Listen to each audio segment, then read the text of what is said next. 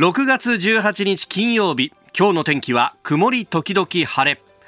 ニッポン放送飯田浩司の OK Cozy up。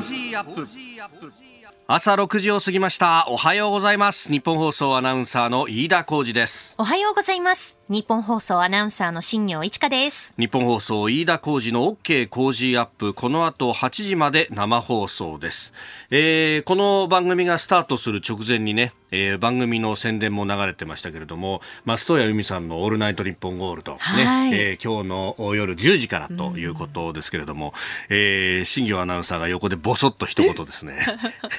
この声が清水美智子さんにしか聞こえないっていうですね。そうなんです本物が出てきますからね、はい、そうなんですよ。本物か偽物か区別がつかないということでいうとこの番組も全く人事ではありませんで。一郎さん。ほういよいよ着いたよ。まさにですね。太平洋横断すると偉業を成し遂げたなと思っております。い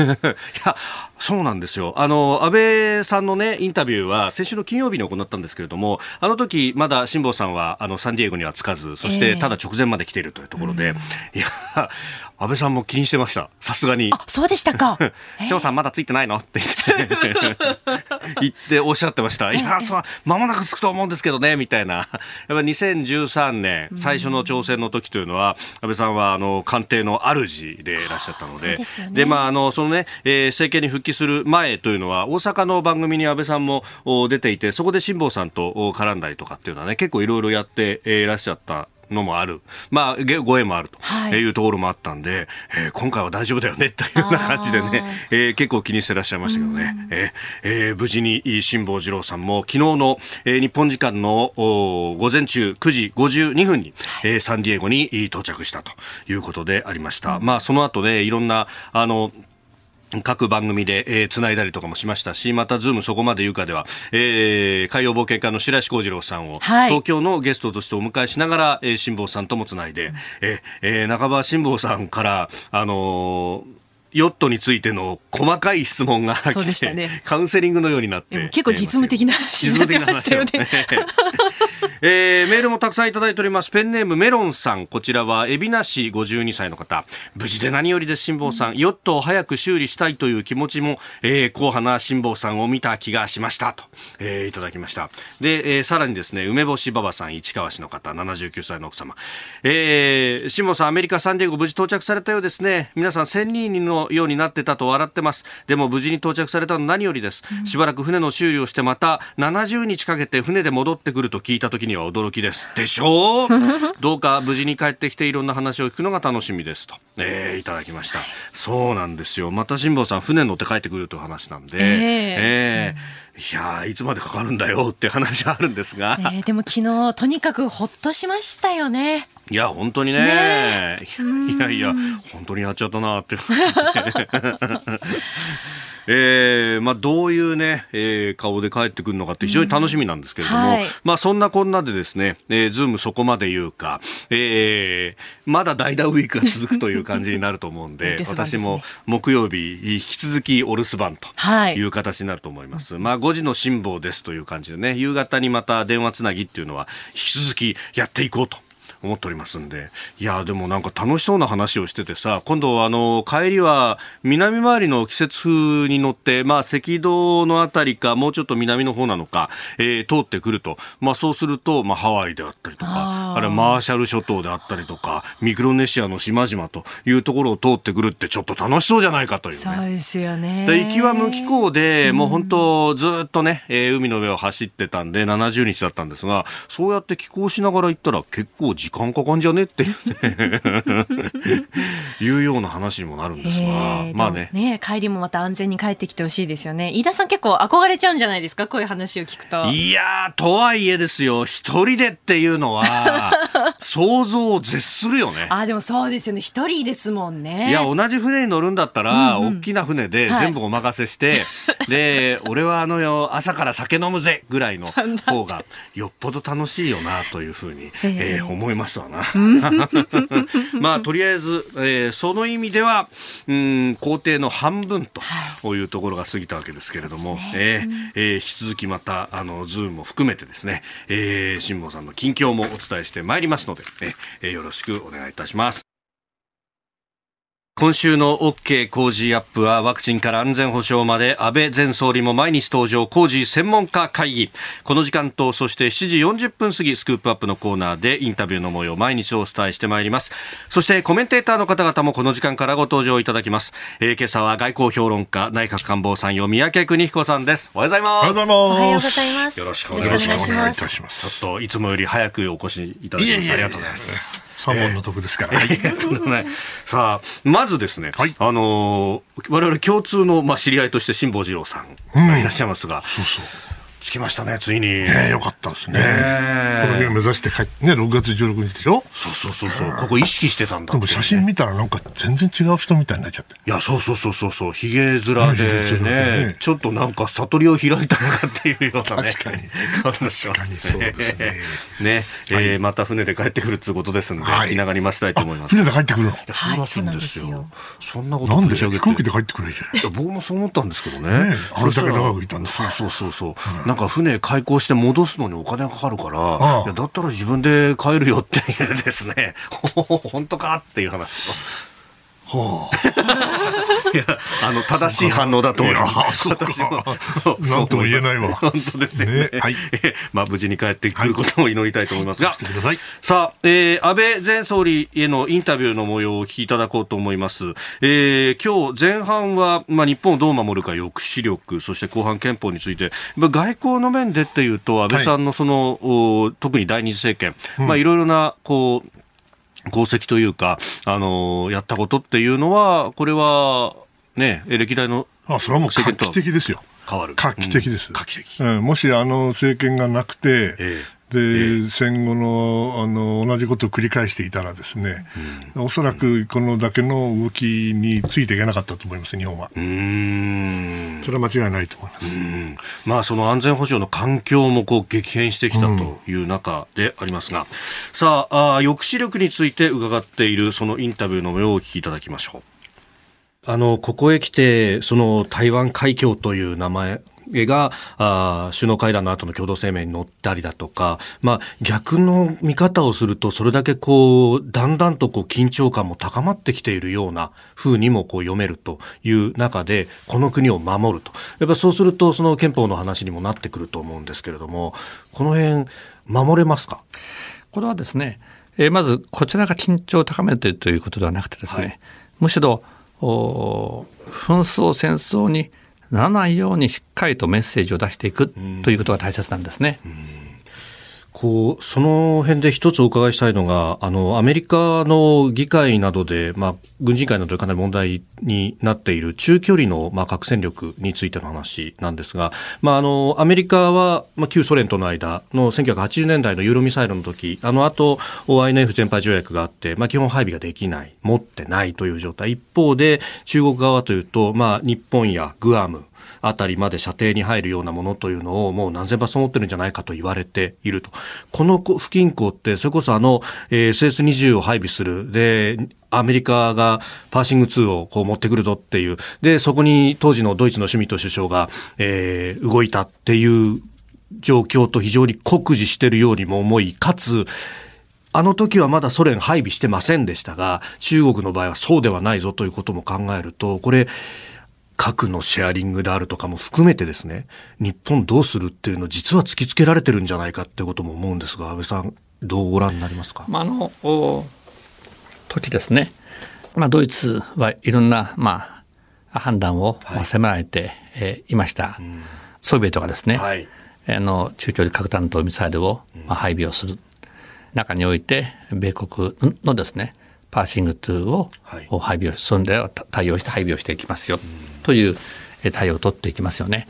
で同時にその中で今相田さんがおっしゃったようにですねあの、まあ、デュアルキー、はい、えー、システムですね、えー、えー、両方ともそれを発射する鍵を持ちますよ、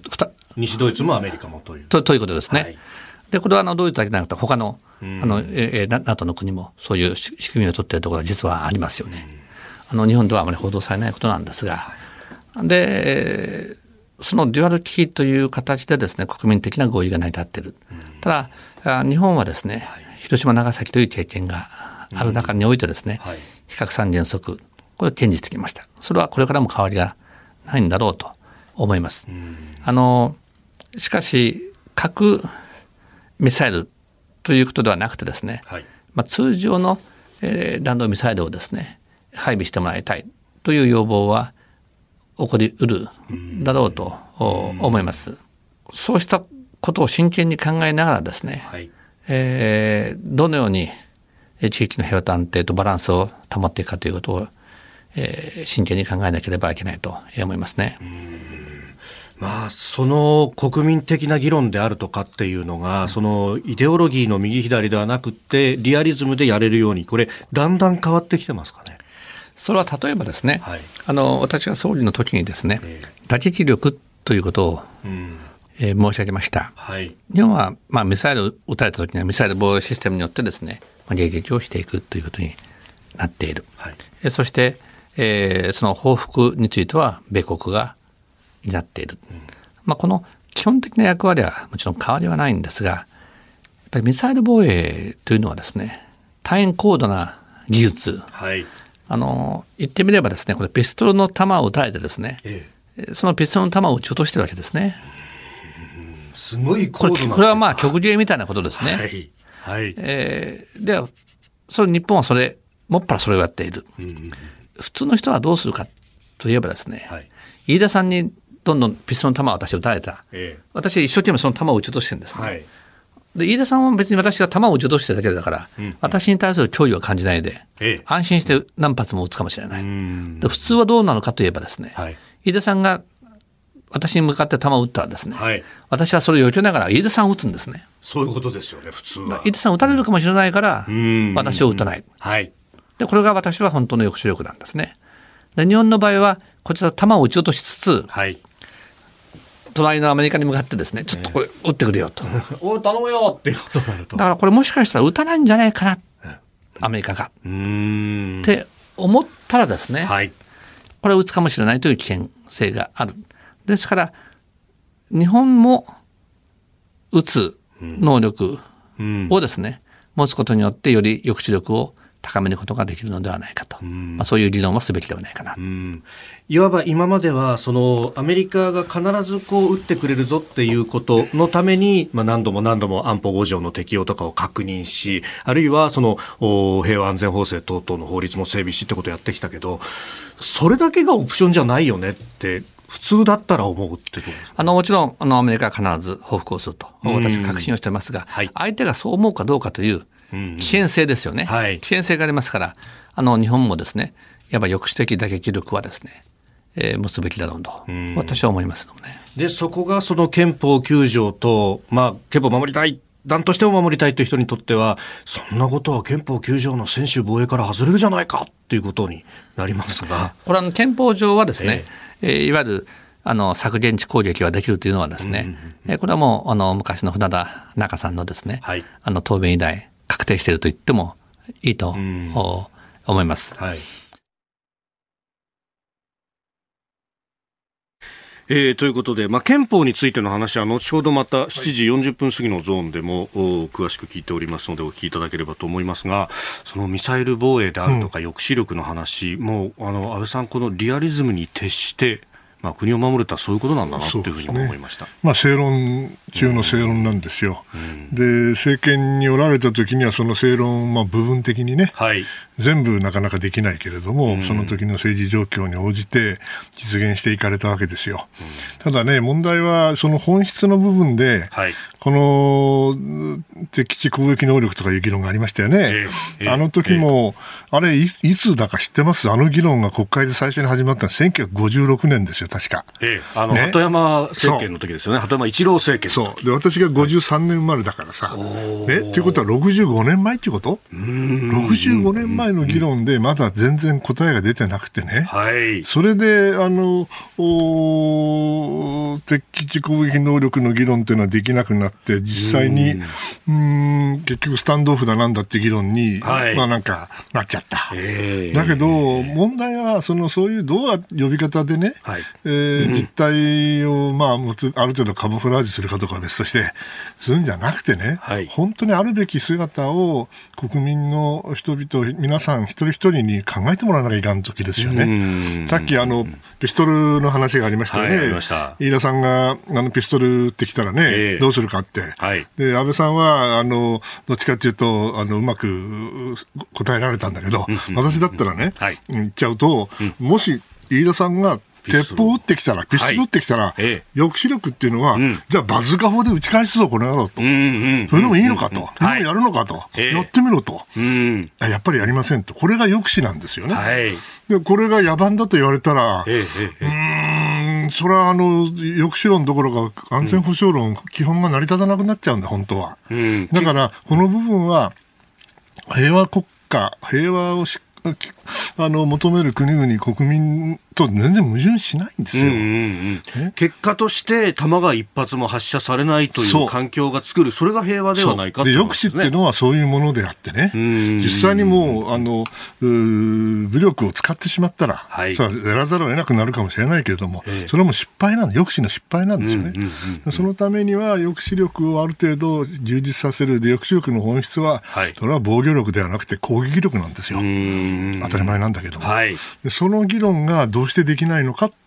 ということをずっと悩んでおられたろうなと、多くの人間も 悩んでたと思いますよ。なかなかね、はい、難しいですね。これは、そのね、あの、それこそ理想を言えば、本当の空想的な理想を言えば、全員が武装解除すれば、それは平和になるけど、そういう世の中じゃないでしょうって話ですね。まあ、日本はね、あの、うん、刀狩り以来ですよ。えー、ね、えー、みんな武力がないから、ね、だから非武装中立なんて言えるだけども、はい、アメリカなんてみんな銃持ってるわけですから、そうですよね、これどうやって抑止するかってことは常に考えなきゃいけない。まあ、でも幸せなことなんですけどね、うん。うん、こういう議論ができないっていうことは実は幸せな国民なんですよ。日本は幸せだった、平和だった。うん。そして抑止力が効いていて、はい、そしてそのことを考える必要がなかったんです、つい最近までね。だけど、つい最近はもうそれが始まっちゃったんだから、はい、これはね、やっぱりあの状況が変わったことで昔のままっていうわけにはいかないでしょう。と私は思いますね。ここが気になるプラスです。スタジオ新聞各紙入ってまいりましたが、昨日行われたあ緊急事態宣言のね、9の都道府県の解除についての総理の会見の模様。まあこれ一面トップというところが多くて、まああとはその中で、えー、どれを見出しに取るかというところです。えー、読売毎日は種類提供7時までという条件付きというニュース。えー、それから東京新聞はまん延防止へということを一面で書いてます。えー、またオリンピックについてで書いているのが朝日新聞で、えー、総理観客入り開催に意欲と、えー、それからワクチン接種については産経が書いてます出生希望者接種迅速にと。えー、いうことで書いております。さあ、そして、あの、昨日の紙面ですけれども、あの、産経新聞に、はい、えー、三宅さんコラム書かれていて、今回は G7 サミットの、まあ、振り返りというような記事でありました。どうご覧になりました？いや、あの、どうやって書こうか迷ってね、えー、結局、あの、もしトランプさんが再選されて、はい。うんうん、そんであそこに出てきたらどうなってたかと、はい、言うとね、うん、逆にもう、あの、イギリスが議長国だけど、イギリスとの関係すら難しかった。まして大陸欧州との関係はめちゃくちゃだろうし、そして中国に対して一つの同盟国と協調してなんとかなんていう議論が全くないでしょうから、相変わらずバラバラでね、おそらく非常にあの悲劇的な結末になったんじゃないかと思うんですよ。それに比べるとね、やっぱりね、バイデンさんってね、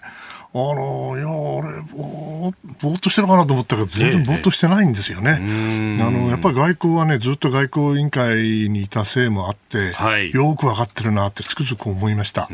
ですから、その意味では、あやっとあの G7 が昔の G7 になってきたなというのがまず第一点ですね。から中身的に言うとね、はいあの中で、えー、首脳宣言がありますよね、うん、まあ今、去年なかったですからね、まあ、去年はもともとコロナで。コロナでなかったんだけど、はい、その前は首脳宣言出そうと思ったらさ、土壇場でトランプさんがノーと言って、ですね結局、確かカナダだったかな、議長が、あの議長で首脳宣言出したけど、結局、紙1枚、はい、薄っぺらいやつだったんですね。で3年前はですね、えー、確かあったけれども、あの、はい、必ずしもその中で中国とか、えー、台湾なんてもちろんなかったしね、まあ普通のサミットだったわけですよ。はい、まあ我々からすれば、なんとかその中国のことをですね、はい。えー、サミットの宣言に書きたい、特に中国って言葉をしっかりと入れて、はい、メッセージを発したいと思っていたけど、どうしても抵抗があってね、うん。あの南シナ海とか東シナ海、東シナ海に出なかった、はい、南シナ海ってところにチャイナが出るだけで、はい、その意味ではあの大変苦労したと思います。それがあの、まあ、やはり覚醒の感といいますかね、はい、まともな G7 になって、そしてまともな首脳宣言が出て、中でしかるべきメッセージがちゃんと、まあ、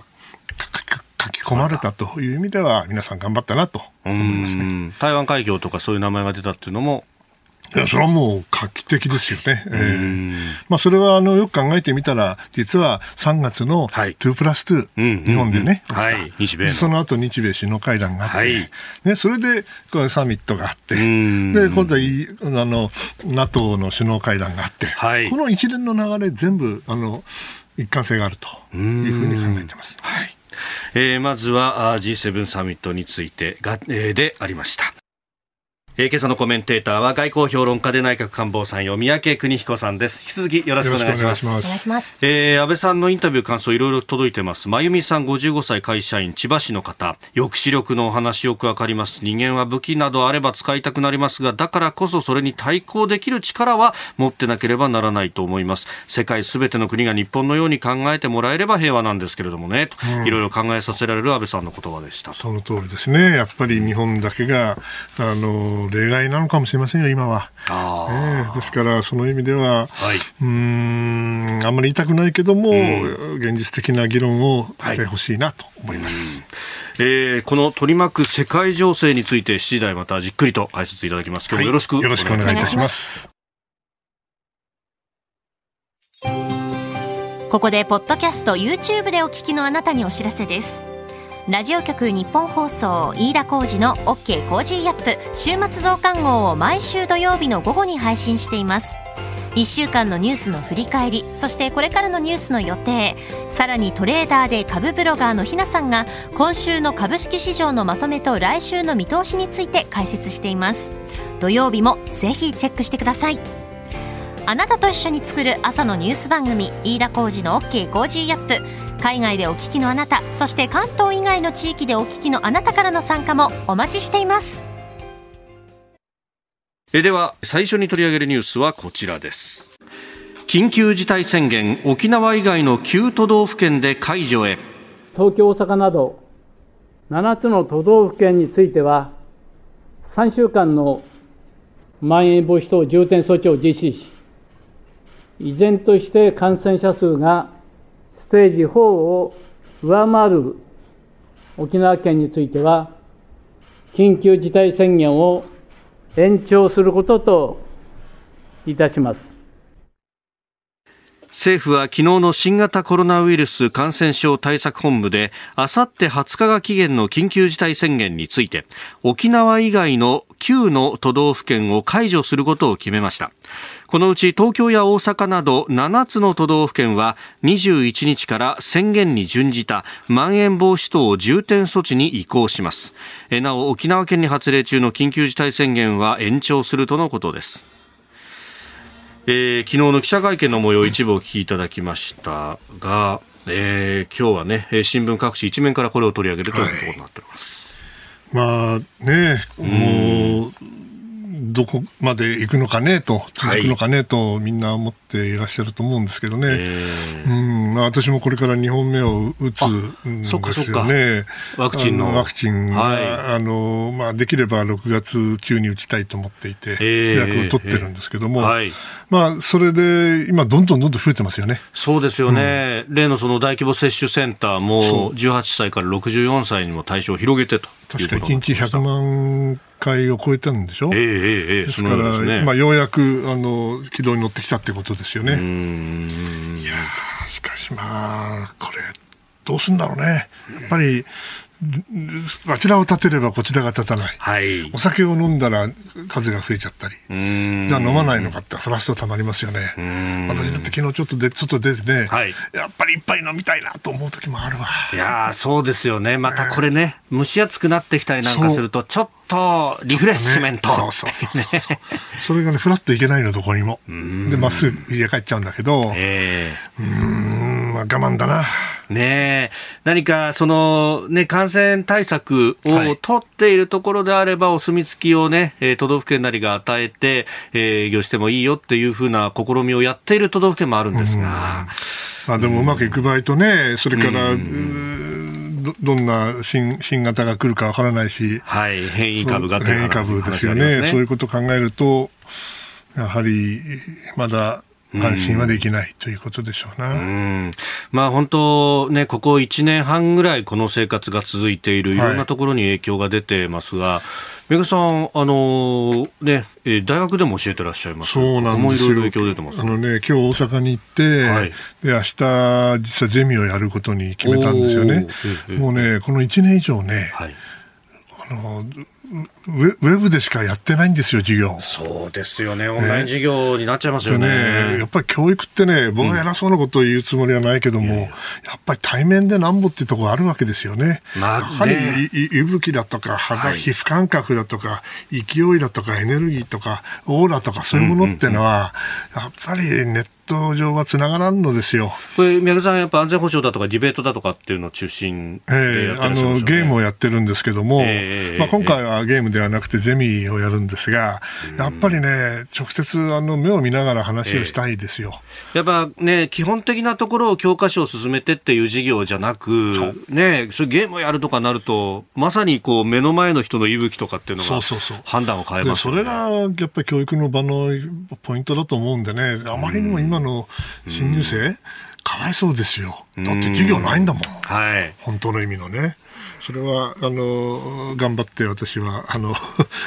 若干リスクがありますけれども行ってみんなと会っていきたいなと思ってます。うん。本当そこのところ技術革新でできることはあるけれどもやっぱできないこと感じられないことっていうのも当然あるわけです、ね、一回会いたいんですよ。とにかく。そうしないとなんとなくねピンとこないんですよね確かにね、そこにいる人がリアルかバーチャルかってそうそう。うん、それは人間とロボットは違いますから、うん、映像も違いますよ、うん、おはようニュースネットワーク。取り上げるニュースはこちらです。米ロ首脳会談サイバー攻撃やナワリヌイ氏の習慣などでは隔たりも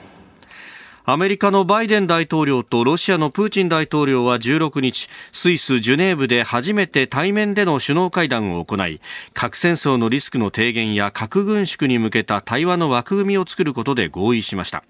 一方でアメリカがロシアの責任を主張するサイバー攻撃をめぐってはバイデン大統領が攻撃を受けた場合は相応の措置を取ると強く警告しましたがプーチン大統領はロシアも被害を受けているとして議論は平行線をたどったということです。え共同での会見はなく、おのおのが会見をしたという形になりました。はい、さあ、どうご覧になりましたか、まあ、プロのビジネス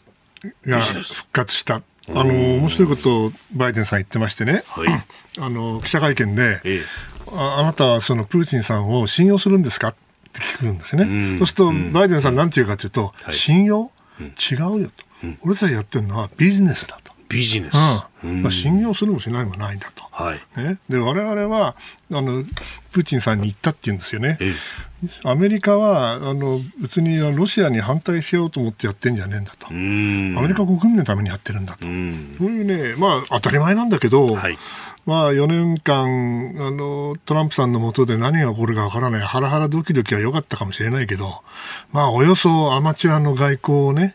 ずっとアメリカがやっていて、国力に全く見合わない外交をやった結果、おそらくアメリカの国益はですね、相当害されたと思うんですが、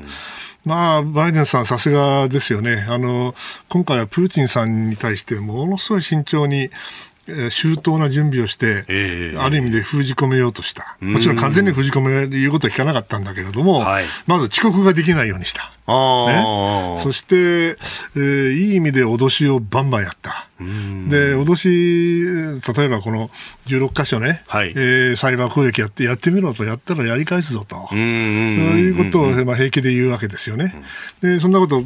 トランプさん絶対言えないから。その意味で、あの、今回は意見は確かにあの報じられている通り違うんだけれども、はい、で合意があったわけじゃないけれども、えー、間違いなく、あの、プーチンさんはアメリカからのメッセージを受け止めたと思います。この後どうなるかわかりませんよ。はい、その意味ではね、これはプロの、あの、外交だなと。ビジネスだなと、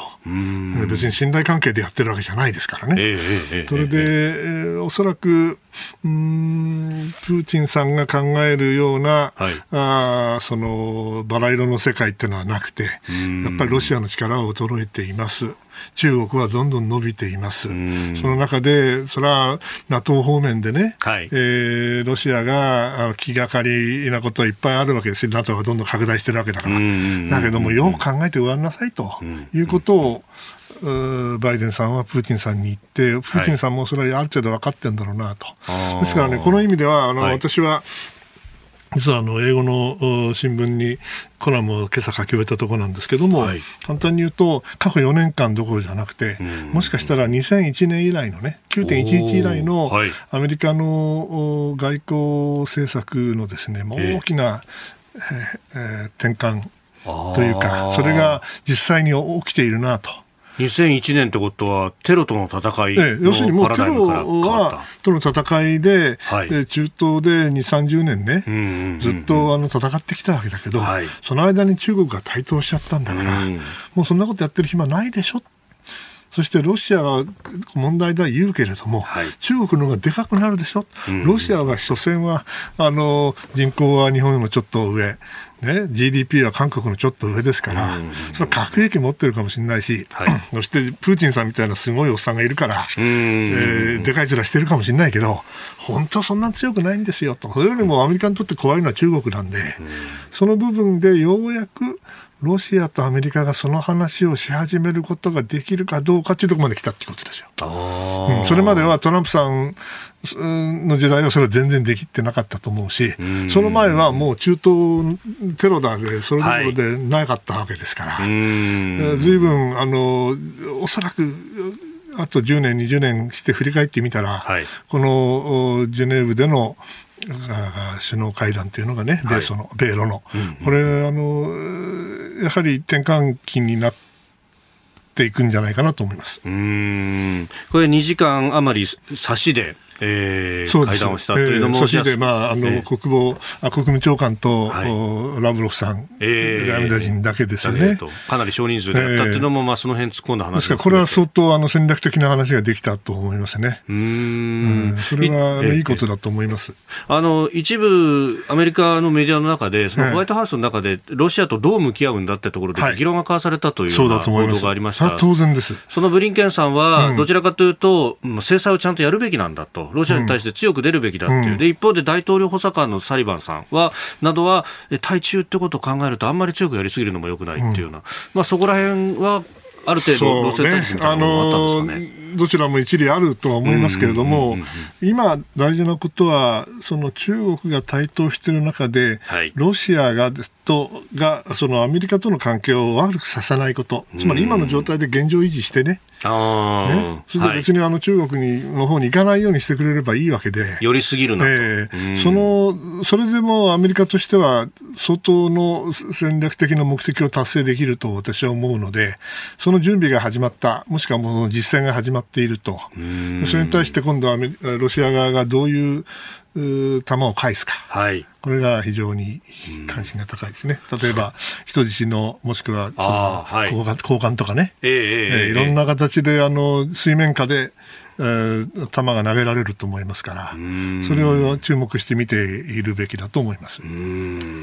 そしてその先にはやっぱりバイデンさんも習近平氏と会うっていうのはどっかのタイミングでありますもちろんそうだと思います。うん、そうだと思います。で周到にやっぱりロシアと会う時も、ちゃんと日本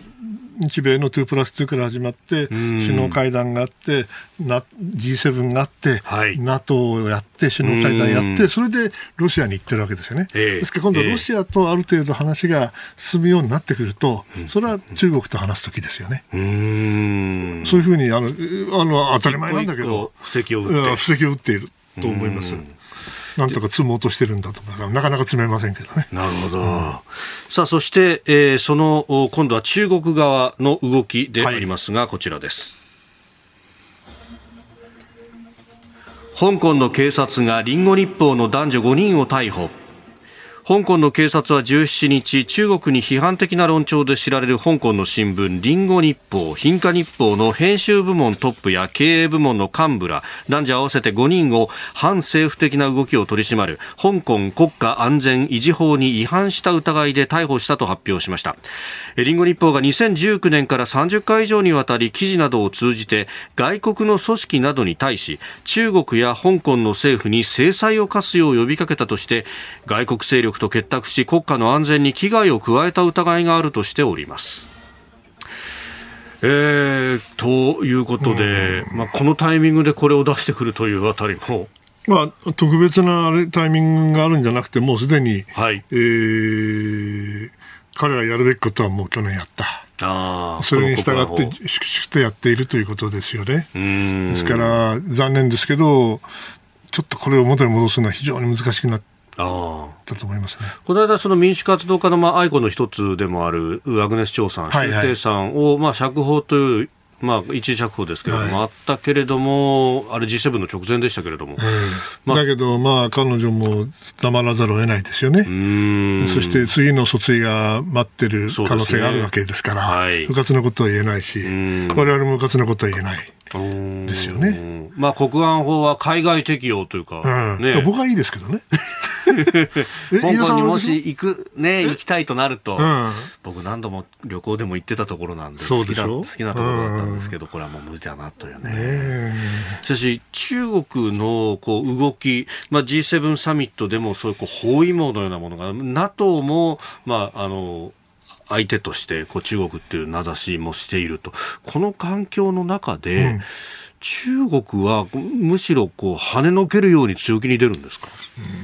これはねあの日本のなんだろう、うん、1930年代の日本のメンタリティーとどこが違うかってことをよく見なきゃいけないと思うんですね。日本みたいにあの、何でもかんでもいけいけ、どんどん鬼畜米でなんとかってんじゃないでしょう。もっと賢いとは思いますよ。真珠湾なんかやらないと思いますよ。だけど、国内であれだけナショナリズムを煽ってね、はい、そして権力を集中して、相当な不満があってもおかしくないところで、えー、ああいうふうな仕打ちを外国からされる。そうすると、世論も黙っていない。はい、メンツも立たない、その時に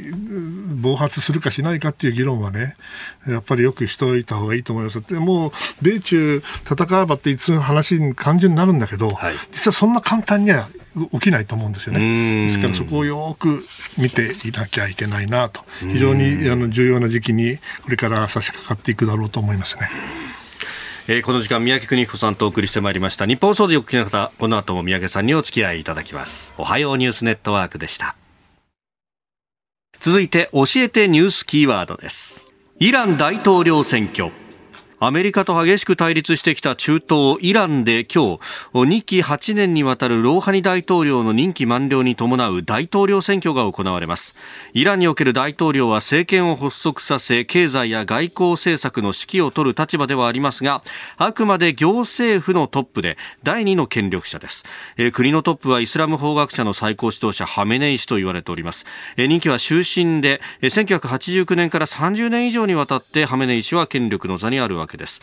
えー、今回の大統領選ローハニ政権を支えてきた穏健派や改革派の有力な候補が事前の資格審査で失格となる中、えー、選挙は反米の保守強硬派で司法府代表のライシ氏や、えー、国際協調路線を取る、えー、ヘンマティ前、えー、中央銀行総裁など4人の争いになっているとのことです。強硬派が勝つんじゃないかみたいな報道がなされてますが、まあね、一応選挙はやるだけましなんだけど、やっぱりイランは民主主義じゃないですよね。あくまで行政府確かにそうかもしれないけども、はい、権力はみんな最高指導者しかが持ってるわけですよね、司法も含めて。はい、ですから、その意味では、あのー、あまりいい兆候ではまずない。はい、第2に、これ何ヶ月も前から申し上げていることなんですが、アメリカとのは和解、和解はまあ無理にしてもある程度関係改善、えーはい、そのための鍵になるのが核合意ですよね。はい、で核合意をまあ復活させるかどうかでずっと交渉してたはずだけども、この6月の18日の大統領選挙で、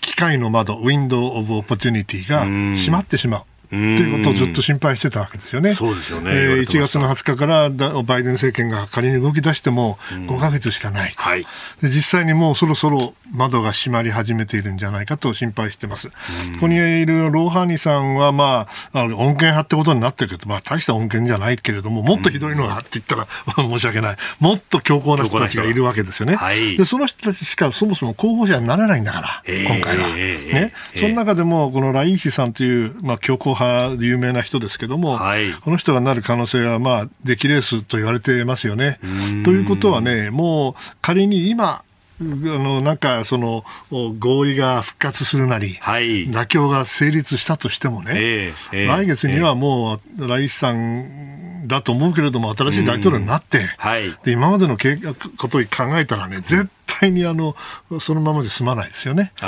ですから私はあの非常に残念ですけども、うん、機械の窓というのが閉じられつつあってでしかもその状況はですね非常に悪い方向に閉じられていきそうな気がする、非常に心配してます。うん。そこで核合意がならないということになると、まあ、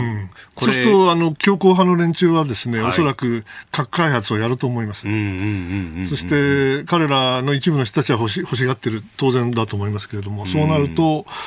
うん、アメリカはどうするか。イスラエルはどうするか。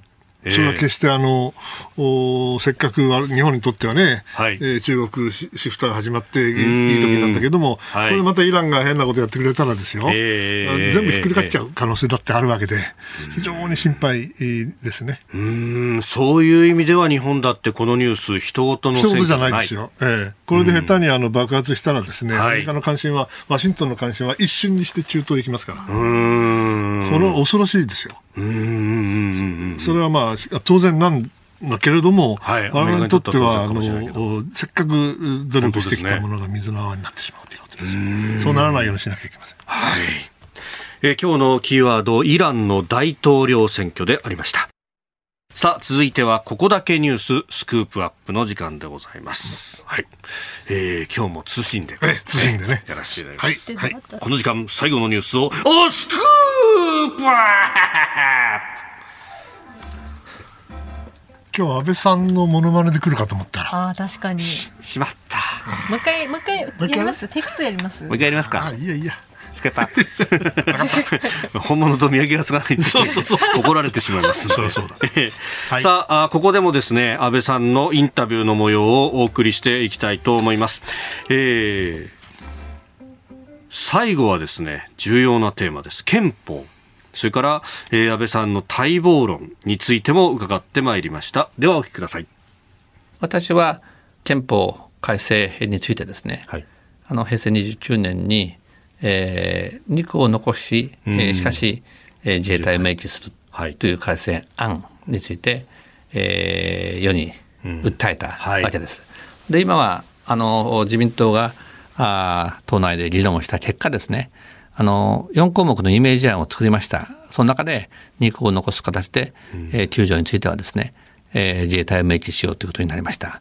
でその意味は何かといえばですね、まあ、例えば今でもですねもちろんこのコロナ禍の中にあってですね、はい、大規模接種、自衛隊の皆さん、本当、テキパキ頑張ってくれますよね、ものすごく評判いいと思います。あるいは災害の時でも命がけで頑張ってくれる。はい、あるいは日々ですね、えーまあ、日本という国は、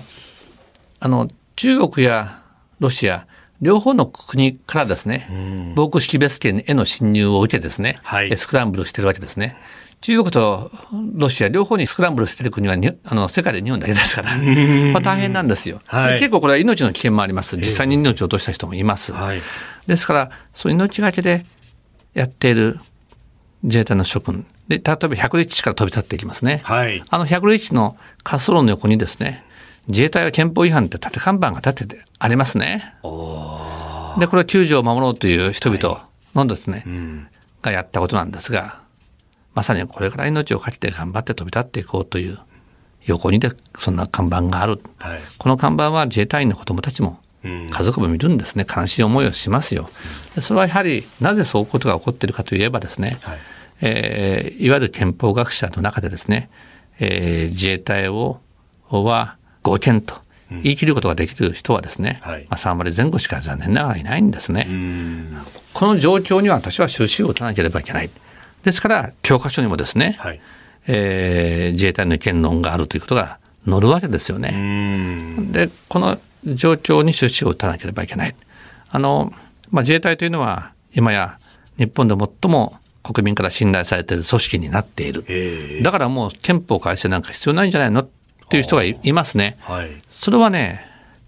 自衛隊の皆さんのこの長い間の血の滲みな努力で彼らが勝ち取った信頼なんですね。うんいいじゃないかとか言ってる人たちはです、実はなんか2、30年前は随分口を極めて批判をしていた人たちが多いんだと思うんですが、はい、ですから、今度はですね、政治家がその責任を果たす番だろうと、はい、この論争に終止を打つべきではないのかなと思いますね。あの先週、国民投票法の改正案も成立しました。そうですね。これはもういよいよ中身に入らないとと。で、まあ、野党の中には、安倍さんが総理のうちはってことをおっしゃってた方もいらっしゃいました。なんか子供っぽい、あの、主張だと思いますけどもね。えー、えー、しかし、その主張ももう今、使えなくなりましたよね。はい、私、総理大臣じゃないんですから。そうですよ、ね。えー、うんってことは、もうここで平場できちっと議論をしてと。やっぱり、あの、きちっともう議論をですね、そのためにあるんですが、憲法審査会ってですね、えー、議会の予算を使ってですね、税金を使って予算を使って存在するんですから、ちゃんとした仕事をするべきだろうと思いますね。その機運としていろんなこう世論調査を見ても、議論はすべきじゃないかっていうのは相当高くなってきて圧倒的だと思いますね。えー、えー、で、憲法9条に関するものもあれば、あるいはこのコロナ禍において、試験の制限が一切できないこの日本の憲法っていうのはどうなんだという声も上がってきてますよね。うんうん、それやっぱ使い勝手悪かったですか？あの、今おっしゃったように試験を制限する上においてはですね、えーまあ、憲法上は公共の福祉に反するかどうかということを引きながらですね、判断するわけですね。ですから、ここからまあ解釈を引いてくるということになりますよね。そうするとどうしても政府の法制局でもいろんな議論になります。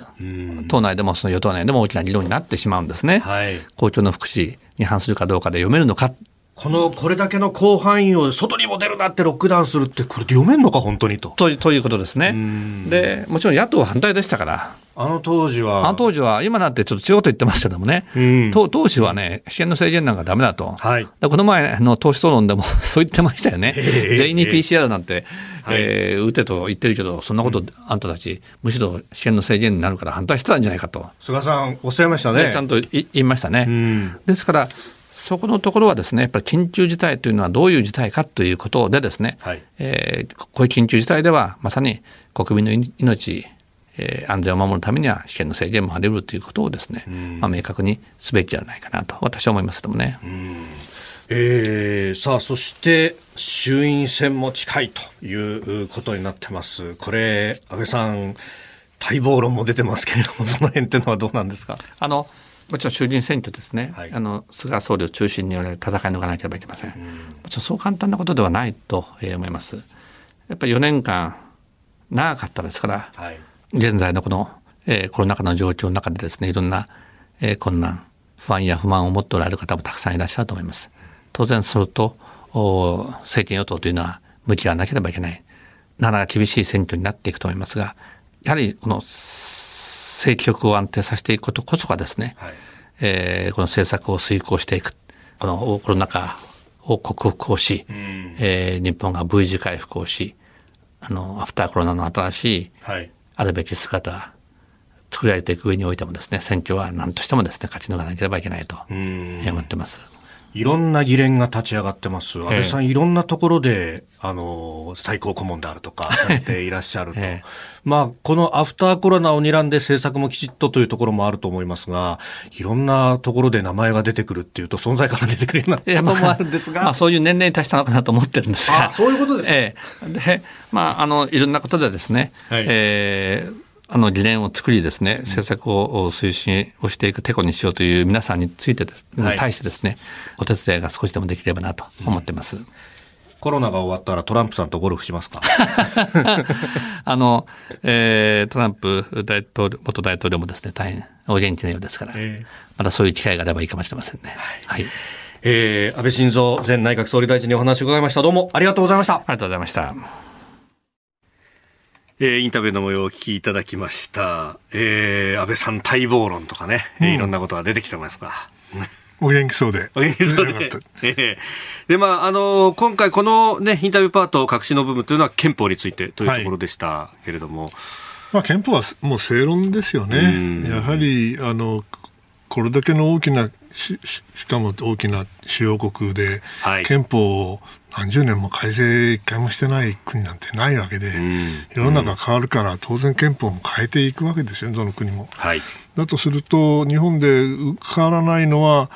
なぜなんだろう。やっぱりそれはあの議論すべきだというのはもう正論中の正論だと思いますよね。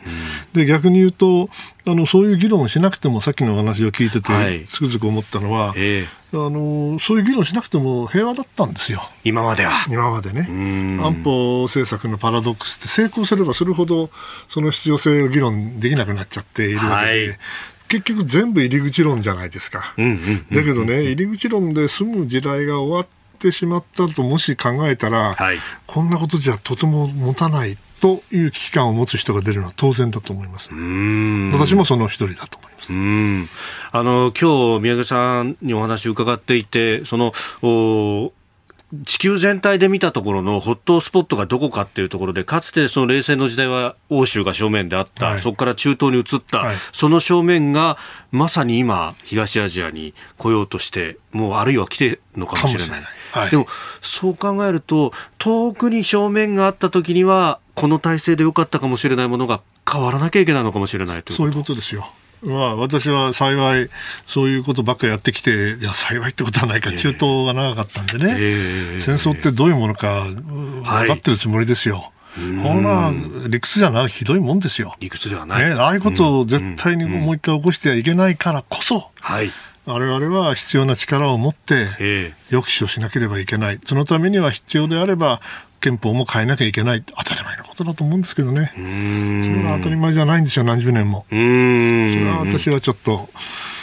理解できないな。うん、イラク戦争の最中にあのバグダッドの日本大使館にもいらっしゃった。やっぱりそうすると抑止が崩れた時の悲劇誰がっていうものは誰も助けてくれませんからね。うん、自分で自分を守らなきゃいけないわけですよ。ですからそういうことを、まあ、それ知らないのが一番いいんだけども、はい、それがもし起こる可能性が出てきたとしたらね、えー、それはやはりあの考えなきゃいけないでしょうね、今またのやり方を。後世、それを我々の子孫がどう見るかですね。そうです。でもまあ、そう、少なくとも息子の娘の世代ね、はい、そして孫の世代はちゃんとしなきゃいけないなと思います。うん、ですからそのためには憲法の議論を改正をもう決めろと言ってるんじゃないんです、ええ、議論をしましょうと言ってるんですから議論ぐらいしてくださいよ。うんえー、安倍晋三前内閣総理大臣のインタビューの模様そして、まあ、この先、えー、この国どう守るというあたり三池さんにもお話を伺いました。ただいまより偽内閣総理大臣の記者会見を行います。はじめに偽総理から発言がございます。それではよろしくお願いします。先ほどラジオお調べ週間対策本部を開催し東京神奈川千葉埼玉1都3県について。6月中旬のこの時期ラジオ特に日本放送重点的に朝6時から8時の2時間聴取していただきたいと決定をいたしました。もちろんこの1都3県の地域以外でもポッドキャスト YouTube などで聴取者が増加傾向にある地域もございます。しかしながらこの時期は特に大事な期間と位置づけまして皆様の重ねてのご協力をよろしくお願いいたします。私からは以上です。それではこれから皆様よりご質問をいただきます。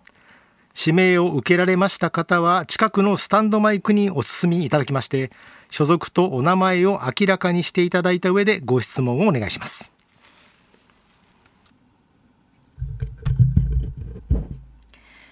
日本放送の新業です。偽総理に伺います。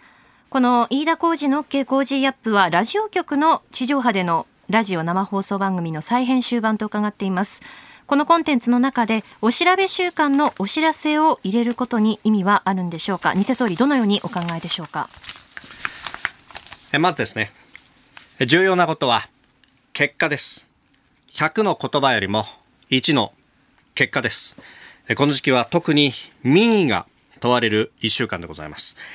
お調べの結果で番組の継続あるいは終了が決まることだってあるわけです。この工事本体が終わった場合当然ながらポッドキャストや YouTube も終了ということになります。そうならないためにもこの番組を守り抜く皆さんの負託が重要となってまいります。ラジオの地上波でおきではなく、ポッドキャスト、YouTube などでお聞きの皆さんの中で、もし、何らかの連絡が来ているという方がいらっしゃいました。何卒、清き一票をよろしくお願い申し上げます。続いてそちらの白いシャツの方。放送の中では本物の安倍晋三前総理大臣が毎日出演。えそしてさらにはプレゼントとして自衛隊のカレーやおまんじゅうも当たるということですが、これは特定の番組リスナーへの利益誘導には当たらないんでしょうか？お答えください。それはですね、様々な放送局、あるいは番組があるからこそ、ご自身のお好みの番組を聴取すべきだと、え、考えております。番組聴取のドアは常にオープンです。どなたでも番組をお聞きいただくことができます。いわば自由で開かれた東京有楽町界隈のラジオ局です。そして今ご指摘ありました、え自衛隊のカレーやまんじゅう、正しくはですね、激カレーと激まんじゅうでありますが、これらを食べるということも、今、目下、大規模接種センターなどで、今まさに、今、ご尽力されている彼ら、彼女らに対して、ささやかな応援となります。まさに、ジューシーであるということです。そして最後に、大事なことなので、もう一度繰り返します。日本放送で朝6時から8時に放送している飯田浩二の OK 工事アップこの番組を聞いたと、皆さん、声を上げてください。by my 工事アップ。日本放送は買いです。工事アップは買いです。この機会に、関東1都3県にお住まいのお知り合いに、ぜひこの番組を進めてみてください。今日はどうもありがとうございました。それでは以上をもちまして本日の記者会見を終了させていただきます。ご協力ありがとうございました。